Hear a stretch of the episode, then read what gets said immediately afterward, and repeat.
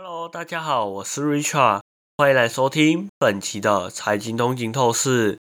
今天我们将带给大家有关日本经济的最新动态，让我们一起来看看这个东亚经济体的脉动吧。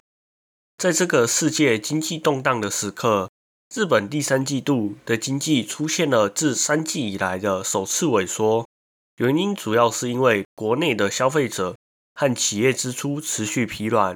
这使得日本央行和政府感到相当迫切，需要继续实施刺激政策，以撑起经济复苏的脆弱动能。跟经济学家预估的零点六帕相比，实际的经济萎缩幅度高达二点一帕，显示出经济复苏的道路相当艰难。南武治农林中经总和研究所的首席经济学家指出，由于缺乏成长引擎。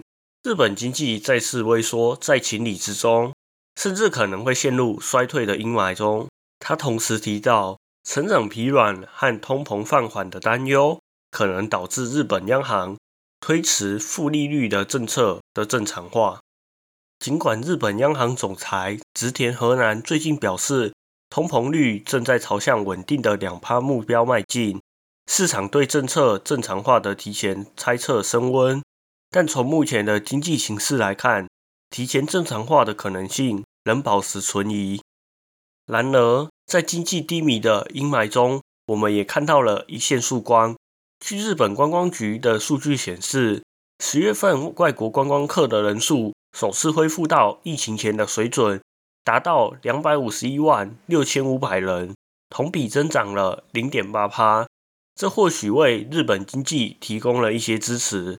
特别是如果观光业在接下来的季度持续增长的话，不过观光业的复苏带来的好处，同时也伴随着风险。虽然日元贬值促进观光业的复苏，但同时也推进了进口的成本，加剧了当地的通膨压力。面对这样的经济现实，日本政府和央行将不得不谨慎应对。以确保经济走向更加稳健的复苏道路。感谢大家收听本期的财经通勤透视。如果您喜欢我们的节目，请不要忘记在您喜欢的 Podcast 平台上订阅财经通勤透视。您也可以追踪我们的 IG、Facebook，或者是订阅我们的 YouTube 频道。那我们这一期就到这里喽，我们下一期再见，拜拜。